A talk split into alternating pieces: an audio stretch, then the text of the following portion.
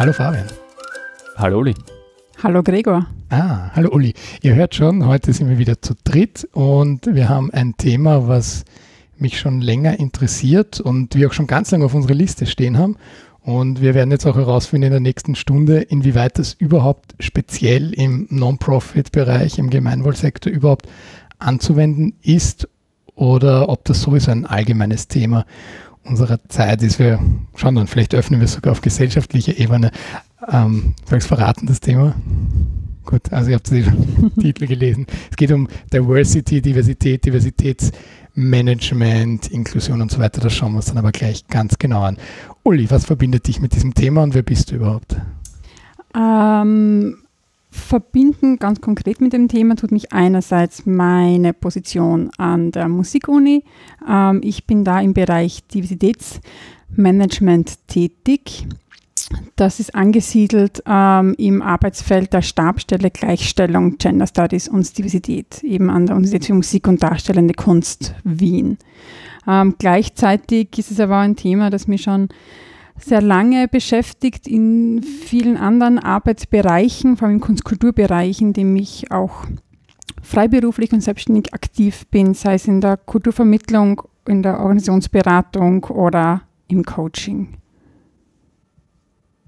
Ja, auch hier wieder der Disclaimer, auch Uli kenne ich von unserem gemeinsamen Studium. Also sehr viele interessante Menschen waren da in dem Jahrgang. Schade, Fabian, dass du nicht dabei warst. Na, das wäre ja blöd, wenn wir den gleichen Jahrgang machen, oder? Ich mache das in ein, zwei Jahren und dann also, haben wir ein ganz neues Netzwerk raus. Genau, dafür haben wir das gehen viele andere Themen Dinge, aus. Genau, viele andere Dinge im Leben gleichzeitig gemacht. Okay, ähm, ich habe schon an, angekündigt vorher, ich würde gerne mit einer Geschichte von Waschmaschinen beginnen, weil vielleicht ganz zum Anfang ich gern das Thema Diversity ein bisschen einordnen würde, vor allem für uns zwei als mhm. Halbwissende oder Nichtwissende eigentlich. Und zwar gibt es, da kommen wir jetzt in einer ganz anderen Richtung und was es mit Diversity zu tun hat, stellt sich dann hoffentlich heraus, gibt es die Theorie oder das, die, das Argument, dass die Waschmaschine und der Geschirrspüler die Gesellschaft nachhaltiger und größer verändert haben als das Internet. Und zwar aus der Richtung kommend, dass als in den, ich sag mal, das waren die 50er, vielleicht waren es auch die 40er oder die 60er, ähm, Waschmaschinen und Geschirrspüler leistbar für alle, zumindest in der westlichen Welt, auf den Markt gekommen sind, hat das eigentlich über Nacht, zumindest in einer geschichtlichen Timeline über Nacht, die typischen Aufgaben der Frau in der Gesellschaft obsolet gemacht. Bis dahin war irgendwie die Frau zu Hause und hat ähm, sich eben um Küche und Wäsche gekümmert und das war damit eigentlich nicht mehr notwendig.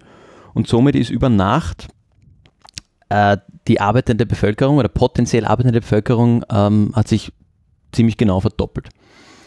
Äh, und seitdem waren Frauen am Arbeitsmarkt irgendwie noch mehr oder erst so richtig waren Frauen Teil des Arbeitsmarktes in, in dem Ausmaß. Und das heißt, mein, meine Brücke ist jetzt die, damit ja eigentlich zum ersten Mal im großen Stil Gender Diversity am Arbeitsmarkt möglich geworden. Wäre jetzt mein, meine erste Argumentation. Meine Frage dazu ist jetzt, erstens, wie siehst du das, Uli? Ähm, ist das dann schon Gender Diversity? Und zweitens, ist Diversity auch Equality? Weil da sind wir ja in vielen Feldern noch gar nicht angekommen. Genau, das wäre jetzt mal mein, mein Opener mit Waschmaschinen. Das sind zwei große Fragen. Ähm, Wenn es um die Waschmaschine geht, äh, muss ich denken äh, an ein Projekt, das ich gemacht habe für die Frauenabteilung der Stadt Wien. Das hat geheißen Recomposed. ArbeiterInnen-Lieder werden geremixed, neu interpretiert, neu aufgeführt. Da waren viele historische Lieder auch mit dabei, unter anderem auch Lieder zum Thema Waschen oder wo es einfach gegangen ist um Arbeiterinnenbewegung, Arbeiterinnenlieder. Ja, und da habe ich mir etwas eingelesen in die Materie. Und ja, da war beispielsweise das Arbeiten in Putzereien, in Waschküchen, war ein Arbeitsbereich für Frauen, mit dem sie ja Geld verdient haben.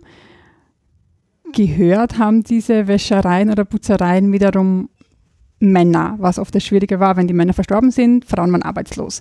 So, also ich denke mal, das ist vielleicht also ein, ein Aspekt dazu, wer die Arbeit zwar verrichtet, aber wer dann im Endeffekt ähm, dahinter steht. In dem Fall ging es dann einfach um Eigentums- und Besitzverhältnisse Mhm. und Entlohnungen. Ja. Ich muss bei deinem Beispiel oder bei deiner Eingangsgeschichte an die Fernsehserie Mad Men denken, Mhm. weil da siehst du die Frauen, die erstmals arbeiten und von den Männern aber das absolute Gegenteil von ernst genommen werden, sondern eben als, als Aufhübschung oder als ja fast schon roboterartig irgendwie wahrgenommen werden. Ähm, und die, die natürlich kann dieser generellen These schon was abgewinnen, dass es die Arbeitswelt verändert hat, aber sehr, sehr langsam, oder? Also Mhm. das ist ja das, wo wir jetzt sind, dass wir offen drüber reden können und wo eine designierte EU-Kommissionspräsidentin sich hinstellt und sagt, sie möchte ein 50-50-Kommission zusammenstellen, aber das wäre selbst vor zehn Jahren, wäre das ja noch absolutes Tabu gewesen. Ah, Das, das war eben meine, meine Frage, die ich, die, da, die ich da mitgeben Mhm. wollte. Ist Diversity gleich Equality? Dass beides wichtig ist, sind wir uns, glaube ich, einig. Mhm. Aber weil, in, Stichwort Mad Men, da hat so ungefähr jeder von diesen, von diesen Anzügen hat eine Assistentin, eine Sekretärin. Das heißt, da ist Mhm. ungefähr halbe, halbe Männer und Frauen, die in dieser Firma arbeiten. Die machen halt komplett andere Dinge und da, da ist eine, wie du sagst, eine starke, starke Hierarchie eigentlich drin und die, die Verantwortung und das Eigentum und das, das ist ja jetzt oft, auch oft noch in, in der Erbdiskussion, daher kenne ich das ein bisschen, dass oft die Männer die sind bis heute, die zwar wenn beide gleich viel erben, sind oft die Männer, die die Firma erben. Das heißt, die den Teil des Erbes, der weiter Kapital abwirft Mhm. und dadurch irgendwie die männlichen Zweige, wenn du es zurückverfolgst, irgendwann immer die, die Wohlhabenderen sind. Wenn du jetzt drei Generationen zurückgehst, wo ein Bruder und eine Schwester geerbt haben, zu dem Zeitpunkt gleichwertig, sind heute die, die Äste, ist der, der ähm, Erbast des Bruders wesentlich wohlhabender, weil er die Firma immer mehr Geld generiert hat, während die Tochter vielleicht die Villa gekriegt hat, die halt nett zu bewohnen war, aber irgendwie nicht weiter, weiter Geld abgeworfen hat. Aber das, Ich, ich muss jetzt sehr, sehr lachen bei deinem Beispiel, weil die äh, Kolleginnen und Kollegen vom ORF, Ö3, haben in ihrer bekannten Serie Fragt das ganze Land, erst Anfang Juli, Mhm. war da, also da kann man so ein Thema einreichen, was einen beschäftigt. Und Gesamtösterreich, also alle, die Ö3 zuhören am Samstagnachmittag, können dann ihre Meinung abgeben auf Facebook oder mit Anruf. Und das Thema war die Tochter, die nicht mehr weiter weiß, weil ihre Eltern die, den Familienbetrieb dem Ex-Freund von ihr geben wollen. weil für die war es okay. genau. Für die Eltern war es ganz klar, das muss ein Mann übernehmen. Und das war im Juli 2019. Ja, Ah, also, das, das, das, das ist ja das Ja. Schöne, wie, wie aktuell und wie absurd aktuell dieses Thema auf Mhm. der Ebene sogar ist. Ja, das ist mir jetzt nur, Ja. nur eingefallen bei deinem Beispiel. Äh, bevor wir ins, ins Thema einsteigen, noch ganz kurz, wenn man im Hintergrund wen singen hört oder so, wir sind wirklich auf der Universität für Musik und Darstellende Kunst Wien, sprich, das, das sind äh, angehende Stars, die ihr hier jetzt schon exklusiv hört, also nicht wundern. Genau, die Hintergrundmusik. Weil du nochmal gefragt hast, ist Diversity schon Equality? Ich denke mir, das sind, das ist eine der Herausforderungen und der Schwierigkeiten mit dem Begriff Diversität oder Diversity, weil es an sich ja, es ist ein Containerbegriff. Es ist ein Begriff, zu dem ganz viele Leute ganz viele unterschiedliche Dinge assoziieren, aber der an sich nicht einen Ursprung und eine Geschichte hat. Ja. Diversität kann sein von vermarktungsorientierten, gewinnmaximierenden Ansätzen bis zu antidiskriminatorischen gleichstellungspolitischen Strategien und Maßnahmen. Ja, das heißt, es ist immer je nachdem, wer was mit dem Konzept verknüpft und verknüpfen will und was sich damit erreichen will. Ja, sage ich, okay, Diversität heißt für mich, es muss darum gehen, dass alle Menschen Teilhabe an allen Ressourcen haben. Ja, dann kommen wir in die Richtung, da geht es um Equity, da geht es um Gleichstellung, da geht es um gleiche Teilhabe, gleiche Ressourcen für alle. Ja. Also das ist irgendwie, finde ich, so die ein bisschen die Schwierigkeit mit dem Begriff, der ja auch recht inflationär oft gebraucht wird. Oder steht Diversität oben und dann ist es die bunte Vielfalt und alle sind happy und glücklich und wir kochen zusammen aus unterschiedlichen Ländern. So, jetzt ein bisschen polemisch gesagt. Ja. Aber was das mit gesellschaftlichen Ungleichheiten, Differenzen, Spaltungen, Machtverhältnissen zu tun hat, die ungleich verteilt sind, ist damit halt noch nicht quasi beantwortet. Und ich finde, darum geht es irgendwie, den Begriff zu kontextualisieren, die Frage, welche Haltung steht dahinter und was will ich, was will ich damit erreichen. Ja. Wie bewertest du denn in diesem Kontext Quoten und Quotenregelungen? Ähm, ich finde Quoten wichtig.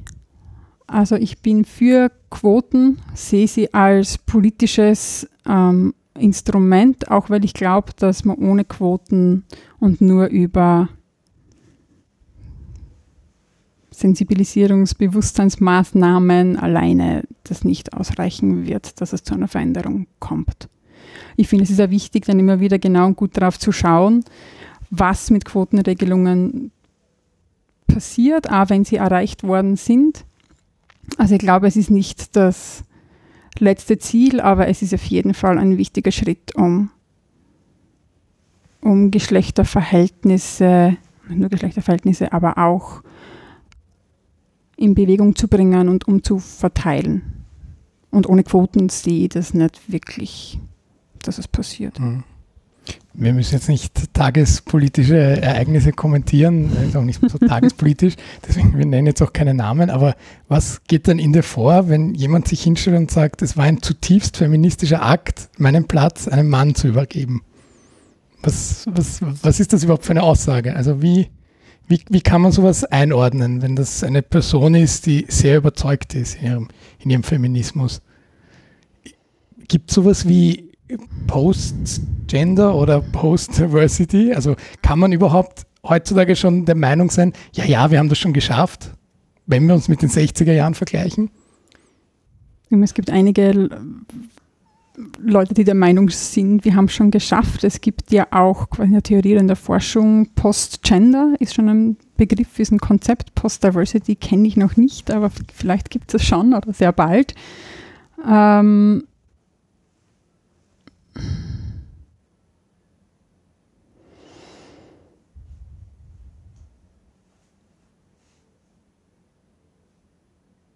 Und das Zitat ist jetzt ein bisschen, also ohne, ohne Kontext schwierig zu beurteilen, aber ich kann mir sehr, also sehr schwer vorstellen, äh, aus einer feministischen Position. Gut, wir, wir, können auch weggehen von ehemaligen Sprecherinnen von diversen Volksbegehren, aber mir, mir passiert das in der ehrenamtlichen Vorstandsarbeit mhm. im Verein auch öfters, dass, dass ähm, dann die Frage gestellt wird, warum ist es bei dieser Veranstaltung so wichtig, dass der Frauen explizit ein, eine Stimme gegeben wird oder eine Bühne. Und das passt mhm. doch eh schon, wenn wir zumindest eine Frau haben. wenn ich das, und wo ich mir dann immer denke, warum muss, warum ich jetzt als Mann das einem anderen Mann erklären muss, das sind vielleicht dann auch zwei Seiten. Das einerseits ähm, in meiner Beobachtung, dass äh, oft, äh, wenn, wenn, wenn Männer in einer Machtposition dann auch Frauen darauf ansprechen, ähm, in meiner Beobachtung dann Frauen oder jetzt, wir können auch jedes andere Diversity-Thema nehmen, mhm. aber dann oft auch Schwierigkeiten haben, das ähm, wirklich ähm, als zu, zu, vertreten, wenn dann so Argumente kommen wie, das ist ja schon gar nicht mehr notwendig, weil wir machen ja eh so viel anderes schon in die Richtung. Weil es, da sind wir und ich glaube, da sind, ist, ist gerade der, der Non-Profit-Bereich schon weit drüber, weiter drüber und sicher auch die, die Staatsbetriebe, die durch, durch Quoten und so weiter dorthin gegeben wurden. Also ich glaube, da ist die Privatwirtschaft dann wirklich noch etwas weiter hinten, aber einfach, es würde jetzt keiner sagen, wozu braucht man das überhaupt. Aber es wird dann immer aus einer, aus einer zutiefst überzeugten, also immer kommt vor aus einer mhm. zutiefst überzeugten Haltung heraus gesagt, ähm, wir machen ja eh schon so viel, da können wir das eine Mal ein Auge zudrücken. Oder warum tun wir uns jetzt die Extraarbeit an, dafür noch eine Frau zu finden, wenn wir eh mindestens drei qualifizierte weiße Männer dafür haben?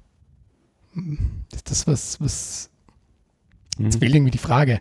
Ich teile nur Beobachtungen. Nein, ich, aber, ich, aber ich, ich, möchte vielleicht was aufgreifen, was du, Uli, vorher gesagt hast, dass man sich damit auseinandersetzen muss, so habe ich zumindest verstanden. Ähm, wenn wir irgendwie Diversity machen, warum machen wir das? Und, und irgendwie unsere Diversity definieren, als sei das jetzt als Organisation, als Person oder. Ja, oder mit welchem Ziel? Also wo soll es hinführen? Und, und genau. Jetzt gibt es eine, eine Studie, die wir uns auch im Voraus angeschaut haben. Äh, da steht auch sowas drinnen, dass man eigentlich reflektiert äh, Diversity leben soll, aber ähm, da steht auch drinnen, Organisationen schließen immer auch aus. Das heißt, es, ähm, da, da nehme ich dann eigentlich daraus mit ähm, und weiter geht's dann, ist, das ist vor allem dann problematisch, wenn man es unreflektiert tut. Das heißt, das heißt doch eigentlich auch, ich erkläre mich als Organisation zu einem, bekenne mich zu einem bestimmten Konzept von Diversity und das schließt auch irgendwo ein, dass gewisse Konzepte von Diversity dann nicht drinnen vorkommen. Und gewisse Menschen dadurch oder gewisse, müssen wir wahrscheinlich konkret werden, da fallen mir jetzt auch kein Beispiel ein, eigentlich nicht in meinem Leitbild von Diversity vorkommen. Ja, ich denke mal, das hat mehrere, mehrere Aspekte oder Seiten. Das eine ist, dass ich ja sehr wohl sagen kann, okay, ich sehe in meiner Organisation, ähm, können arbeiten nur weiße Männer und weiße Frauen. Ich will etwas dagegen tun. Definiere und, und setze wirklich so eine Empowerment-Maßnahme quasi, ähm, um, keine Ahnung, schwarze Menschen, Menschen of Color zum Beispiel zu engagieren. Ja, sagen, das ist eine ganz konkrete ähm, Maßnahme. Das heißt, es ist eine, ich nehme quasi so ein oder zwei Diversitätsdimensionen, Diversitätsmerkmale raus als Empowerment-Maßnahme. Das heißt, finde ich noch nicht, dass ich dadurch wen ausschließe. Also was ich finde, was da oft dahinter steckt, ist diese alles für alle machen zu wollen. Ja, das kenne ich aus dem ehrenamtlichen Bereich, das kenne ich stark aus dem Kunstkulturbereich. Ja, Kunstkultur für alle machen zu wollen. Ja, und dann frage ich immer, okay, wer sind denn diese alle? Ja, weil diese alle haben nicht alle den gleichen Zugang und die gleich, das gleiche Wissen und die gleichen Möglichkeiten. Ja, also muss ich mir das mal anschauen. Ja, wer hat welche Zugangsmöglichkeiten wozu? Ja, und wo kann ich dann ansetzen, um da quasi die Möglichkeit zu geben, dass alle die gleichen beispielsweise Zugangsmöglichkeiten haben. Das heißt auch nicht, dass ich bei Diversitätsmerkmalen ansetzen muss. Das birgt oft oder kann die Gefahr der Stereotypisierung bergen, ja, oder dass ich wieder Klischees reproduziere, die ich eigentlich ja aufbrechen und weghaben will. Ja. Ähm, ich kann schauen, welche gemeinsamen Lebensrealitäten, Erfahrungshintergründe, Interessen gibt. Ja, dann komme ich ein bisschen weg von diesem Gender, Alter, Behinderung, Herkünfte zum Beispiel. Und die Gefahr irgendwie ist natürlich, die Gefahr, ja, ist natürlich auch zu schauen, dass man halt anfängt, unterschiedliche Diversitätsmerkmale oder Diskriminierungsmerkmale zu hierarchisieren und gegeneinander auszuspielen. Ja. Ich finde, das muss aber nicht, das muss nicht passieren. Ja, mhm. nur weil ich quasi sage, okay, ähm, ich will mich auf eine Maßnahme konzentrieren. Mhm. Ja. Es war nämlich vorher jetzt mein erster Gedanke bei deinem Beispiel. Ähm, wir haben gleich viele Männer und Frauen und jetzt öffnen wir und wollen eigentlich noch People of Color dazu nehmen. Dann habe ich ja zum Beispiel sexuelle Ausrichtungen immer noch nicht bewusst aktiv äh, mit reingenommen. Mhm. Und wenn ich jetzt sage, ich bin ein Journalist und möchte irgendeinem Unternehmen auf Teufel komm raus schaden, dann finde ich da immer irgendwas, wo ich auf ähm, eine Lanze für die Diversity mhm. brechen kann und sagen, die sind da ganz furchtbar und da gibt es keine, keine Richtlinie. Das heißt, ich stelle es mir, und ich mache jetzt hier bewusst ein bisschen Devil's Advocate, extrem schwierig vor als Unternehmen zu sagen, okay, wir machen jetzt Diversity, weil da machen wir irgendwie eine Pandoras Box auf. Wenn wir uns irgendwie zur Diversity bekennen, haben wir immer potenziell Themen drinnen, auf denen wir uns Angreif, Angreifer machen, weil auf der einen Seite sagen wir, wir sind irgendwie pro Diversity, auf der anderen Seite haben wir nicht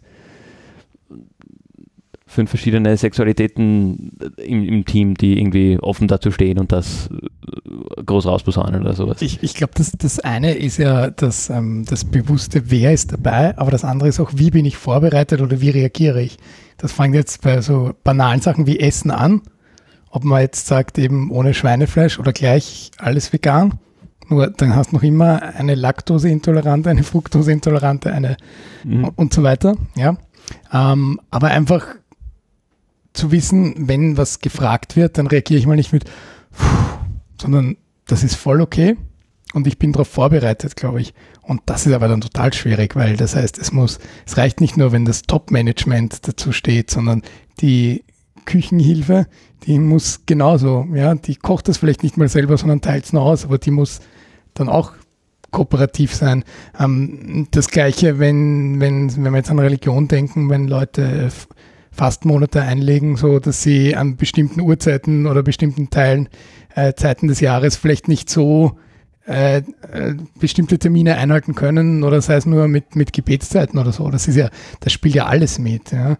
Ähm, aber natürlich, das andere sind dann vielleicht auch so Sachen wie, ähm, was sind, was sind Sprüche, die bei uns, ich sage jetzt mal, erlaubt sind, ja, aber es kann auch sein, was, was darf auf meinem T-Shirt stehen oder was, was ist auf dem Kaffeeheferl. Genauso aber auch ähm, Gesprächskultur in Besprechungen. Mhm. Auch, auch da ähm, sich einfach bewusst zu machen, wenn dreimal nur die drei anwesenden Männer mit dem Masterabschluss geredet haben, warum lade ich dann überhaupt noch ein, die fünf anderen Leute, die da sitzen und das ist dann mal völlig egal, wer die sind. Ja, wir denken jetzt natürlich mal auf, bei den drei mit dem Masterabschluss wahrscheinlich an die klassischen weißen alten Männer mit, mit, mit, mit der Krawatte und dem Anzug. Aber ich glaube einfach, sich mal das bewusst zu machen und dann nicht verärgert zu reagieren, sondern sich überlegen, wie gehe ich damit um. Aber da gibt es ja auch wieder so, so ein, ein, Modell, das kommt ja auch, also es gibt ja ganz viel in der Organisationsforschung ja. in den letzten Jahren. Und da habe ich die, die Aussage gefunden, oder für mich so zusammengefasst, Organisationen müssen zuerst für sich die Grundfrage klären, warum sie überhaupt Diversity fördern wollen oder Diversitätsmenschen machen wollen und erst danach sich eine Strategie überlegen und erst im letzten Schritt dann die konkreten Maßnahmen und nicht umgekehrt, nicht sagen, wir fangen jetzt mal an, es gibt nur noch veganes Essen in der Kantine und dann weiß niemand warum, weshalb, wieso. Das ist ja ungefähr, was du gesagt hast, oder mit, du brauchst eigentlich die Zielsetzung als allererstes. Genau, ja. Und ich denke mal, es geht ja nicht darum, irgendwie diese Diskriminierungsmerkmale zu addieren. Also jetzt kommen zuerst die Frauen, dann kommen die, dann kommen mhm. die, dann ab, ich arbeite mich so ab. Mhm. Ja, so ja. funktioniert nicht und so schauen ja auch nicht Leben und Identitäten aus. Wir sind ja alle sehr vielfältig und vielseitig und viele Dinge, viele Identitäten machen eine Person aus denke ich mir, ja. Und bei Diversitätsarbeit geht es dann immer darum, das anzuerkennen. Und es schon immer, das finde ich schon sehr wichtig, rückkoppeln an einen gesellschaftspolitischen Kontext. Ja. Was, was sind die Prozesse, was sind die Aussagen, die Sprüche, die zu Ungleichbehandlungen, die zu Bewertungen führen. Ja, also da zu schauen. Ja. Aber dann gehen wir doch den Schritt mal ganz zurück. Was machst du in deinem Job? Was, wie, in wie, meinem Job als, als Diversitätsmanagerin ja, der genau, Musikuni. Ich, ich, bin mir nämlich ziemlich sicher, dass viele, die uns zuhören, das noch nie gehört haben, dass es das überhaupt gibt, den Job Diversitätsmanagerin.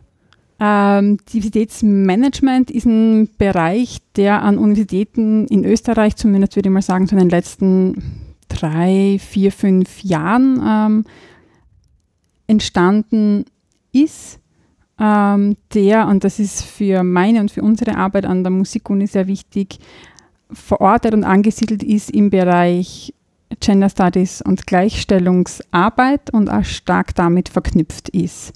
Was ich mh, mm, ganz konkret mache, ist, die Musikuni hat ähm, 2017, also bevor ich da war, begonnen, eine Diversitätsstrategie für das gesamte Haus zu entwickeln und das partizipativ organisiert, was für eine Organisation wie die Uni ähm, recht ungewöhnlich und neu ist. Das heißt, das kann man sich so vorstellen, es gab, es wurden alle Studierende, Lehrende, ähm, Mitarbeiter in der Verwaltung quasi eingeladen, an dem Prozess teilzunehmen. Ähm, es gab ein Kick-Off-Event, so im World Café-Format. Das heißt, man hat sich an Tischen zusammengesetzt und hat mal gemeinsam überlegt, okay, was sind die Themen, an denen wir arbeiten wollen. Ja, was sind bezüglich Gender, Gleichstellung und Diversität Dinge, die sich ändern müssen? Da geht es um Zulassungsprüfungen, also wer sind die Studierenden, die an diese Musikuni reinkommen, wer kommt nicht rein.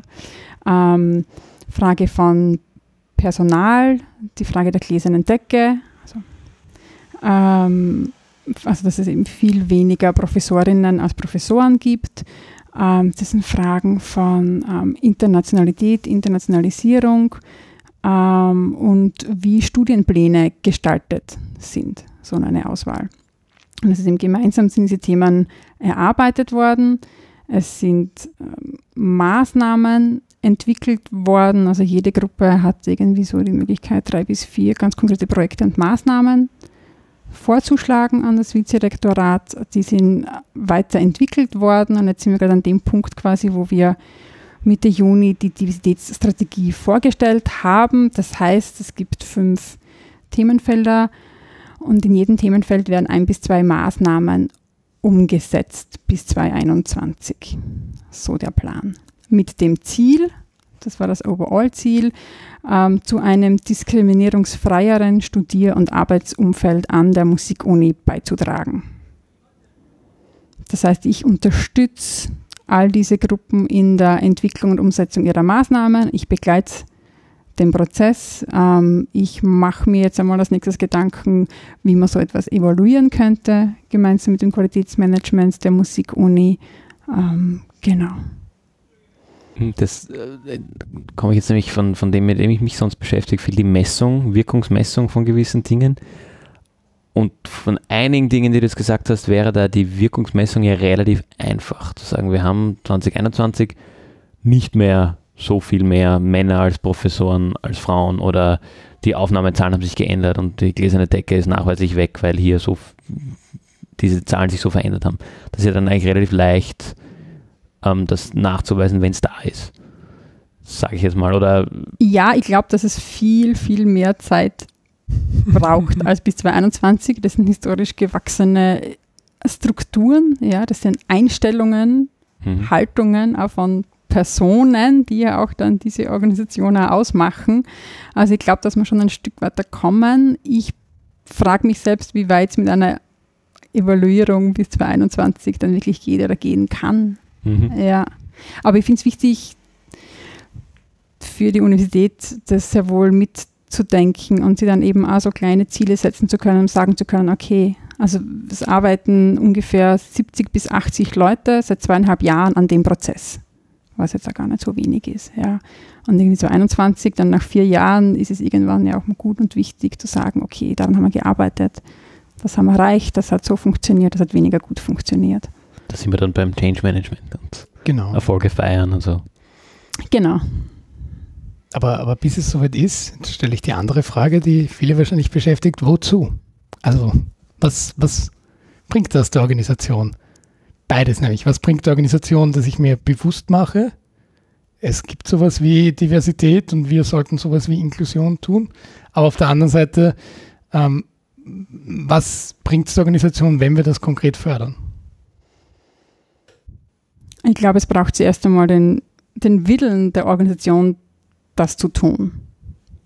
Und das heißt auch Führungskräfte und Top-Management, weil sonst wird es nicht nur schwierig und lähmend, sondern ist es auch nicht nachhaltig und strukturell möglich, etwas zu verändern. Ähm, was es der Organisation bringt, ich finde, es ist ähm, eine gesellschaftliche, politische Notwendigkeit, sich mit Fragen von, von Teilhabe, von Partizipation, von Wissen und Machtverhältnissen auseinanderzusetzen und sich damit zu beschäftigen. Und ich glaube, dass, ähm, dass es schon viele Diversitätsmaßnahmen äh, gibt, die Organisationen oder Unternehmen jetzt äh, umsetzen, die jetzt vielleicht nicht gleich strukturell total super nachhaltig wirken, ja, aber die schon ein bisschen was im Bewusstsein der Leute verändert.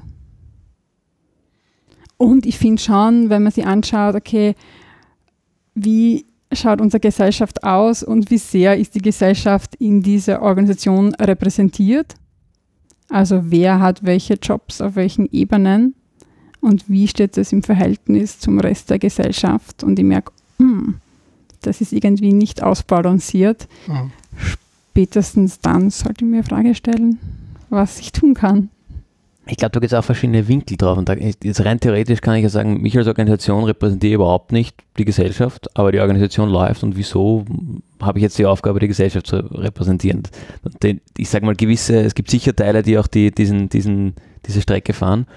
Auf der anderen Seite, und das ist ja nicht nur im Diversity-Thema, das findet man in verschiedenen Themenbereichen, gibt es doch, oder sehe ich und will auch sehen, eine gewisse Tendenz, dass doch Menschen und Organisationen immer mehr einfach nicht äh, aus Eigennutz, sondern weil es das Richtige ist, ähm, gewisse, gewisse Entscheidungen treffen und gewisse Veränderungsprozesse anstoßen, weil es halt irgendwie doing the right thing und so.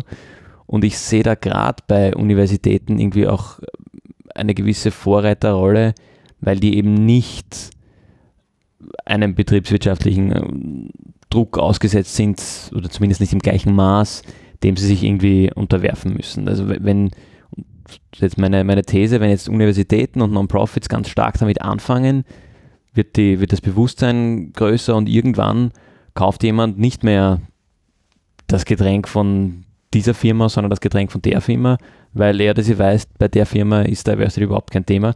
Und dann hast du den Marktdruck, der natürlich auch die Konzerne, die bis zu dem Zeitpunkt mit einer gewissen Berechtigung vielleicht auch sagen konnten, ja, wir müssen nicht die Gesellschaft repräsentieren.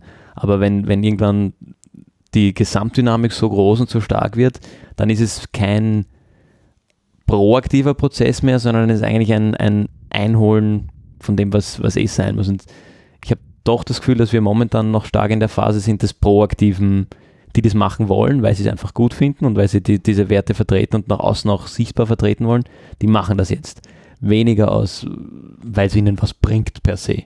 Aber ich glaube, dass es im, im Nachhinein irgendwann sind das Probleme, mit denen sie sich nicht mehr auseinandersetzen, wenn andere Organisationen da wirklich irgendwie ins Straucheln kommen, weil es dann wirklich einen Impact hat, dass sie nicht diese Schritte gesetzt haben. Da gibt es, und das kommen wir wieder, obwohl wir es nicht wollten, ein bisschen ab aus der, aus der Non-Profit-Welt, gibt es ein bisschen das Beispiel der Banken, die, wo der große Digitalisierungshype eigentlich in Unternehmen gekommen ist, so beschäftigt waren mit der Finanzkrise, dass sie nicht an Digitalisierung gedacht haben. Da war mal Überleben ganz oben.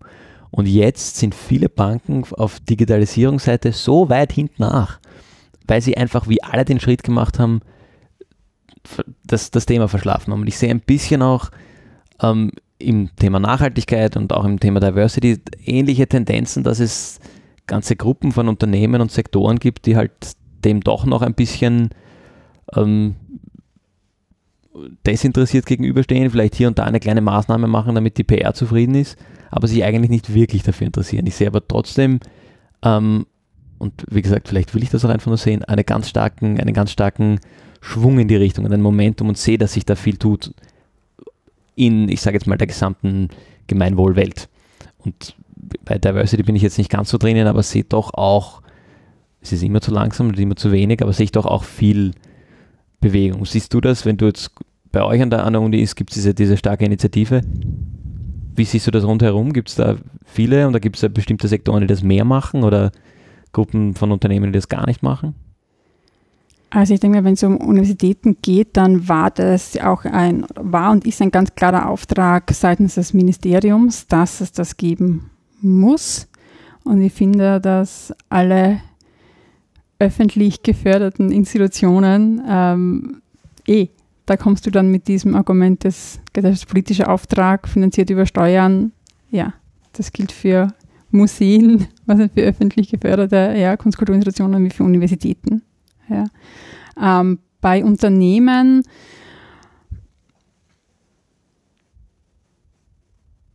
gibt es da, glaube ich, ähm, von bis. Also das Interessante ist ja, dass eines der ersten Unternehmen in den, ich glaube, 80er Jahren, bin ich mir jetzt nicht ganz sicher, IBM war, die ja, also die ersten waren, die beispielsweise, da ging es um, was ging es um Sozialleistungen, Pensionszeiten für lesbisch-schwule MitarbeiterInnen ermöglicht haben, ja, unter dem Label Diversity Management, ja. Also die, wo ich sagen kann, ja, kann man vielleicht auch als, als kosmetische ähm, Maßnahme sehen, aber die haben beispielsweise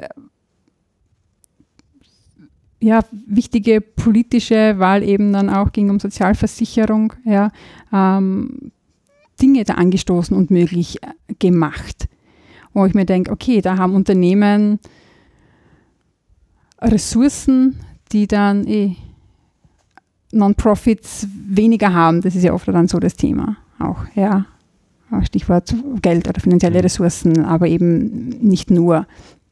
Und ich finde bei Unternehmen, es gibt Unternehmen, die tolle Sachen machen und es gibt Unternehmen, wenn ich lese, was die unter Diversität machen, da wird es mir ein bisschen schlecht.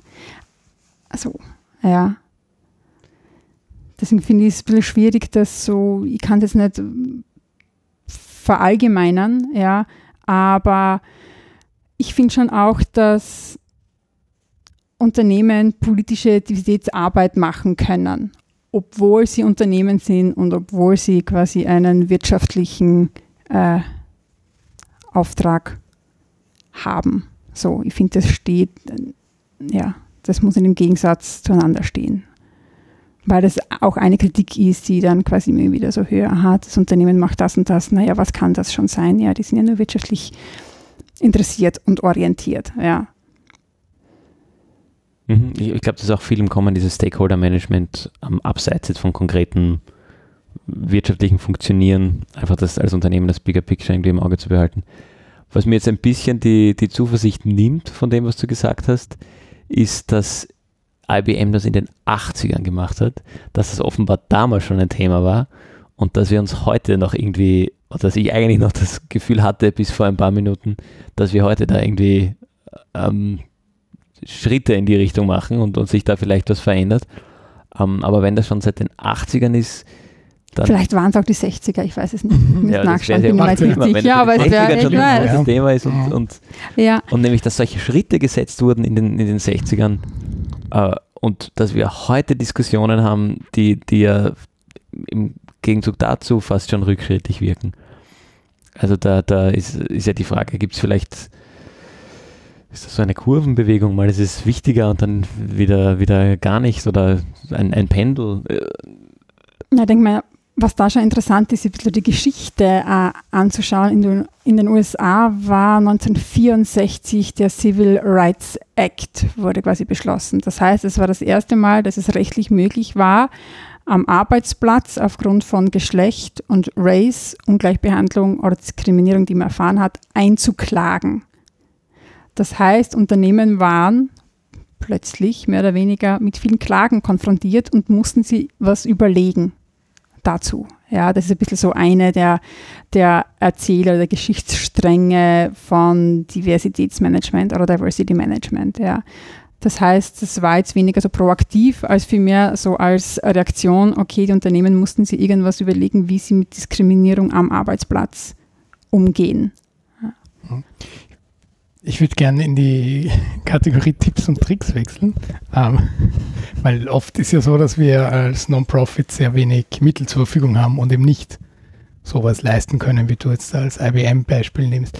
Aber was fallen dir denn für, für kleine Dinge ein, die auch der, der kleine Verein, der einen fünfköpfigen Vorstand hat und 30, 40, 50 Mitglieder, was der machen kann, genauso aber wie das ähm, Non-Profit wahrscheinlich einen Schritt weiter ist, vielleicht drei, vier, fünf MitarbeiterInnen hat und deswegen auch immer froh ist, wenn er mal ein Jahr mit einer schwarzen Null abschließt. Was, was, was sind denn so, so Kleinigkeiten, wo ich einfach sagen kann, ich tue was für Diversity, weil da sind wir, glaube ich, die meisten in der Non-Profit-Welt sich einig, ich will was tun. Was sind so die kleinen Dinge? Na, ich finde, etwas, was sehr, sehr wichtig ist, ist Sprache. Kommunikation und Bilder, Bildpolitik, also mit welcher Sprache spreche ich, nicht nur wenn ich nach außen gehe, Website, Flyer, mhm. Programmheften, sondern auch mit also Vereinskollegen, Kolleginnen. Ähm, verwende ich geschlechtergerechte Sprache, verwende ich quasi das Binden-I, das darauf aufmerksam macht, es gibt Männer und Frauen und es ist wichtig, immer beide zu benennen, verwende ich den gibt es einen Unterstrich oder das quasi Sternchen, das darauf aufmerksam macht, nein, wir leben nicht in einer binären Gesellschaft. Es gibt nicht nur Männer und Frauen, sondern es gibt inter, trans, nicht binär, genderqueer Personen, die sich ähm, nicht von außen zuschreiben, uns festschreiben lassen wollen, welche geschlechtliche Identität sie haben. Das ist etwas, was ähm, ohne Kosten passieren und umgesetzt werden kann. Ja. Ähm, von der internen Kommunikation bis zur Einladungspolitik geht das, zieht mhm. sich das durch. Mit welchen Bildern arbeite ich, ja? Wie zeige ich Personen, welche Personen zeige ich auf welchen Bildern, wie werden Personen dargestellt? Mhm. Da habe ja. ich aber gleich eine Frage, die habe ich nämlich schon aufgeschrieben gehabt. Kann es auch passieren, weil wir haben da oft Berührungsängste, dass ähm, gesagt wird, wir missbrauchen da so ein bisschen unseren Diversity-Auftrag, wenn wir darauf achten, dass auf Promo-Fotos, die wir machen, auch wenn verhältnismäßig weniger sind, aber trotzdem Menschen, die augenscheinlich nicht seit ihrer Geburt in Österreich sind, zum Beispiel sichtbar machen oder wesentlich mehr ähm, Frauen als, als Männer und so weiter. Ähm, ist, ist das ein legitimes Argument oder sind wir noch in einer Zeit, wo ich sage, na, ich muss das sehr wohl so zeigen, um zu zeigen, wer sind denn diese alle, die ich erreichen will? Mhm. Naja, ich finde, es hängt ein bisschen damit zusammen, wie ernsthaft es dann beispielsweise in dem Verein auch gelebt wird. Sind das Leute, die ihr Programm am mitgestalten? Sind das Leute, die ein, zwei Mal zu einer Vorstellung kommen? Mhm. Ja. Also wie sehr sind sie also darum würde ich jetzt beispielsweise festmachen. Ja, ich finde, das ist wirklich was, was man sich halt Situation für Situation irgendwie anschauen muss. Werbe ich nach außen? Ja, ist es wirklich stimmig mit dem, was der Verein vertritt und vertreten will? Mhm. Ja. Es gibt beispielsweise, das habe ich nicht auswendig im Kopf, aber es gibt auch schon ein, zwei Bilddatenbanken in Deutschland, die jetzt da ganz konkret so auf antidiskriminatorische, diversitätsorientierte Bildpolitik ähm, mhm. sich spezialisieren, auch vor allem im Journalismus- und Medienbereich und eine Bilddatenbank, die für alle öffentlich zugänglich ist, erarbeitet haben. Ja, weil ich mhm. finde, das Arbeit mit Bildern ist nicht so, ist nicht so leicht. Ja, das heißt, da gibt es schon Möglichkeiten, aber sowas dann irgendwie mehr zurückzugreifen oder sich eben Expertise zu holen. Ja. Aber ich finde, so Bilder und Sprache ist etwas, womit wir im Alltag immer ähm, zu tun haben und das sind irgendwie leichte,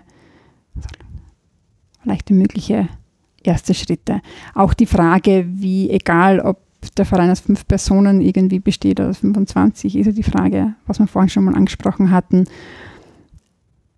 wie kommt ein Programm zustande oder wer, wer wird gefragt, Aha. etwas zu machen, sei es bei einer Podiumsdiskussion eingeladen zu werden. Ja, ist es dann, die Person wird eingeladen, aber nur gefragt, um ein ganz bestimmten Thema zu sprechen. Ja, also da sind wir wieder bei diesen Zuschreibungen, mhm. wo man halt vorsichtig sein muss. Ja, die schwarze Person spricht dann zu, was ist nicht, wie es ist, als schwarze auf, genau, ja. in Österreich zu sein. Ja. Könnte vielleicht aber Expertin für Umwelttechnik sein, weiß ich nicht. Mhm.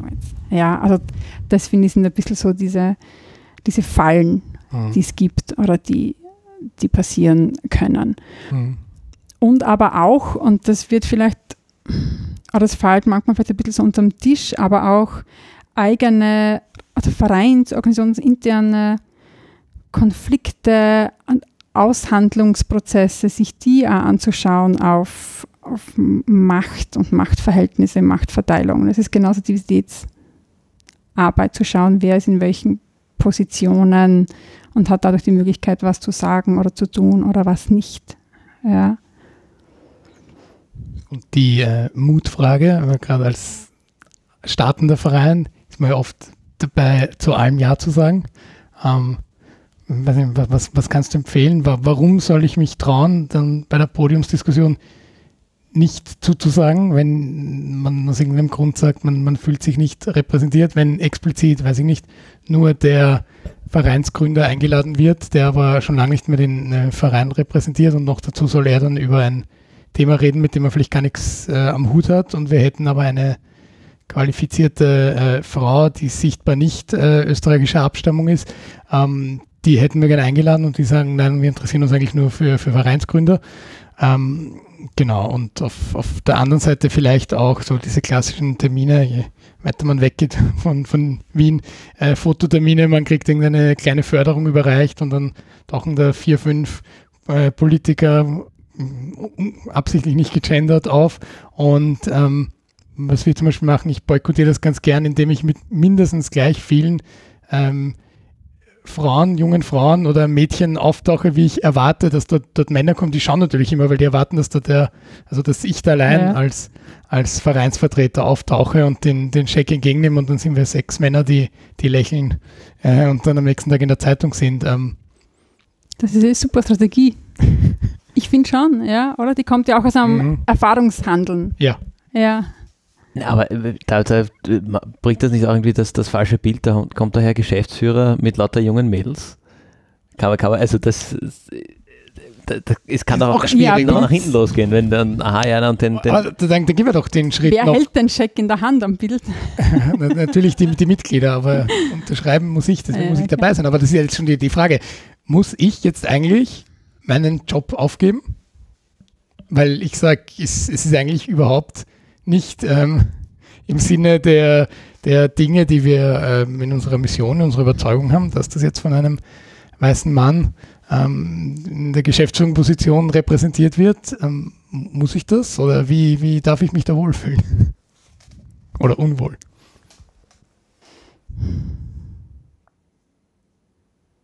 Ich glaube, dass man einerseits aufpassen muss, Probleme und Konflikte nicht nur zu individualisieren. Das sind strukturelle Geschichten, die jetzt auch nicht weg sind, wenn du nicht mehr in der Position bist. So, ich mhm. finde, es gibt immer, es gibt diese individuelle und die strukturelle Ebene, die eh immer gemeinsam zusammenzudenken sind. Ich finde,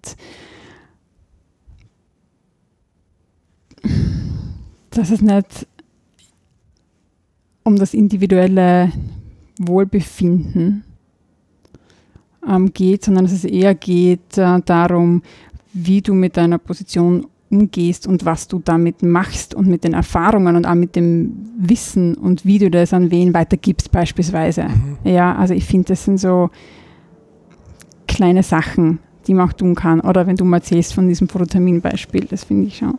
Ja. Also wie kann man es umverteilen auch? Ja, ich finde, das heißt, dass sie da viele Möglichkeiten einfach auch auftun und ergeben. Ja. Also wir zwei als Gemeinwohlgeplauder, beides Männer, ähm, dürfen wir dann über Diversity sprechen?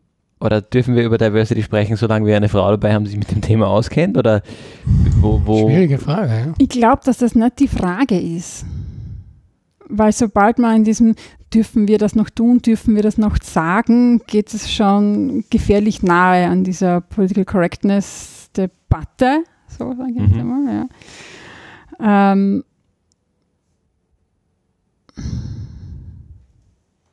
ist vielleicht eine ambivalente Antwort. Ja, ich finde es wichtig, sich die Frage zu stellen und gleichzeitig sage ich, das ist nicht die Frage, um die es geht. Also dürfen wir schon auf die Schulter klopfen, dadurch, dass wir uns Gedanken drüber machen. Ist das schon mal der wichtigere Schritt, als dass wir jetzt den Podcast einstellen, weil wir jetzt noch ein paar Folgen draufkommen, genau, dass wir zwei weiße Männer sind. klopfen, aber Podcast einstellen auch nicht. Ich glaube, ich, glaub, ich nehme nehm schon zwei Dinge mit. Das eine ist die Zielsetzung ähm, und eben die, die Frage, warum ja. macht man das? Und eben irgendwie die, die wie, ganzheitlich irgendwie ist das, ist, das gedacht und getan. Und so gesehen traue ich mich doch irgendwie sagen, nachdem wir, ähm, okay, wir sind halt zwei Männer, weil wir irgendwie die Idee gehabt haben und hm, aber wir versuchen da auch irgendwie bewusst gegenzusteuern, indem mhm. wir besonders äh, weibliche Gäste drinnen haben und sind uns des Themas bewusst, ähm, ohne deshalb jetzt, damit wir eine, eine Quote erfüllen, mhm. noch zwei, zwei Frauen dazu zu nehmen oder sowas.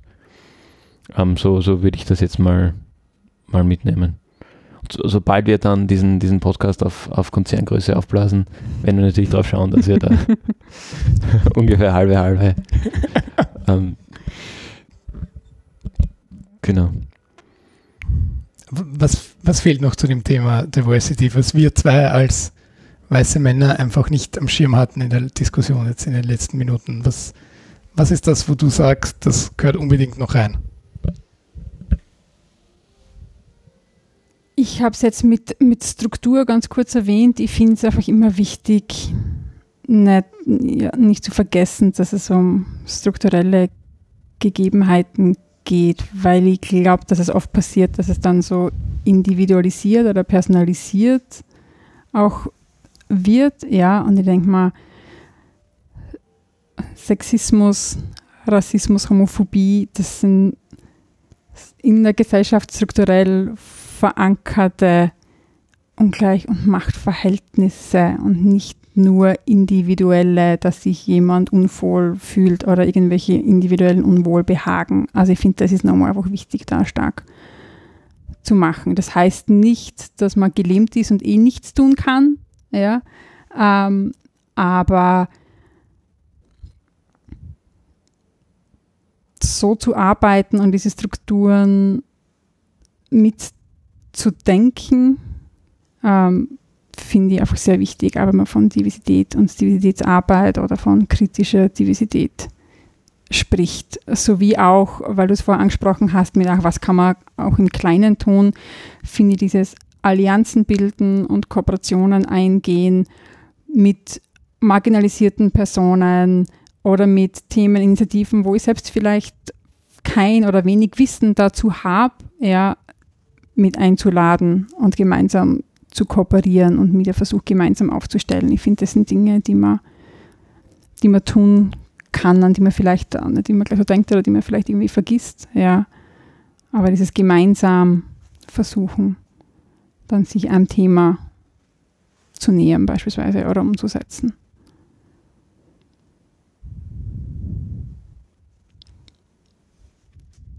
Danke, es war ein, ein, ein schönes, schönes Schlussstatement.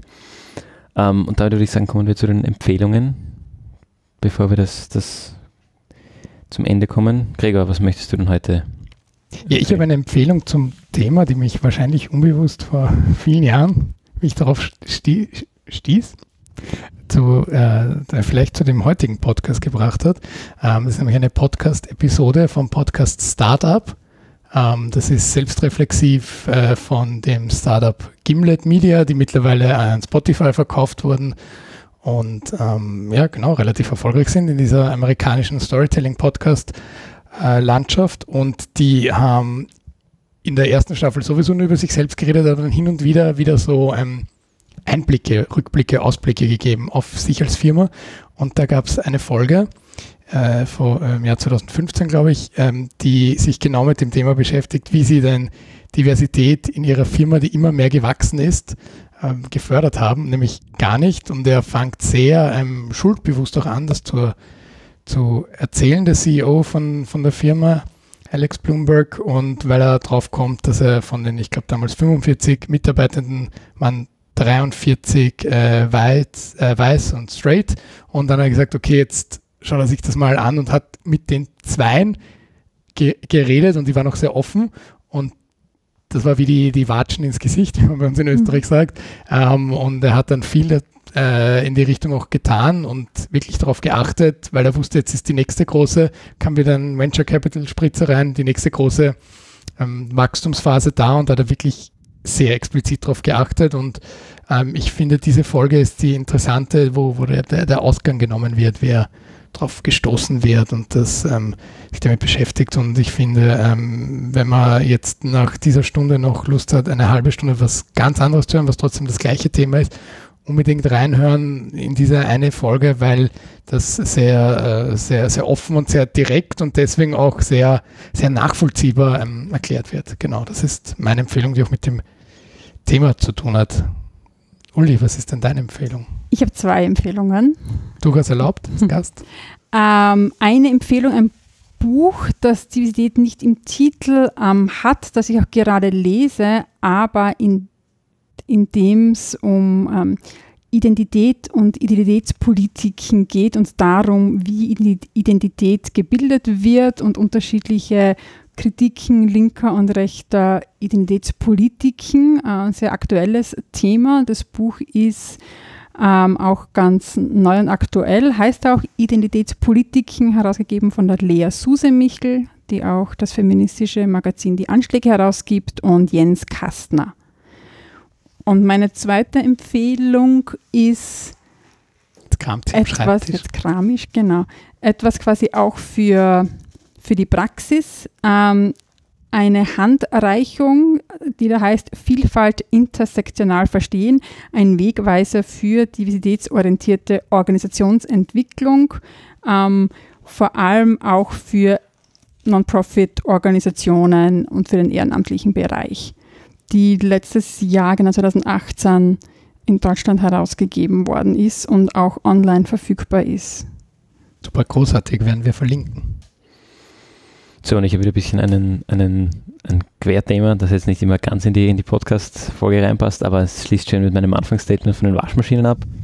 Und zwar ist das das Buch 23 Things They Don't Tell You About Capitalism von Ha Yong Chang. Ähm, und passt durchwegs auch zum Thema, weil da an diesen 23 Punkten einfach ein bisschen ein Querdenken und ein Hinterfragen von Erklärungen fürs System äh, gebracht wird, die eigentlich gar nicht aufgehen. Und, und lehrt einem da ein bisschen ähm, zu hinterfragen, vielleicht passt so gesehen gar nicht so schlecht zum Thema, Dinge, die, von denen wir glauben, die sind so, weil sie so sind. Erstens sind sie vielleicht gar nicht so und zweitens gehören sie gar nicht so. Ähm, und ist, ist in der Hinsicht sehr, sehr spannend. Genau. Uli, magst du noch ein allerletztes Schlussstatement abgeben? Noch eins. Ich bedanke mich für die Einladung zu eurem Podcast. Ähm, und ich finde, unsere Lektüre-Tipps ähm, sind ein ganz gutes Abschließen. Sehr gut. Dann vielen, vielen Dank fürs Dabeisein. Genau, danke für die Gastfreundschaft hier. Und wir hoffen, die Hintergrundbeschallung, es war dann auch ein Piano dabei, war zu, euren, zu eurem Gefallen. Bis zum nächsten Mal.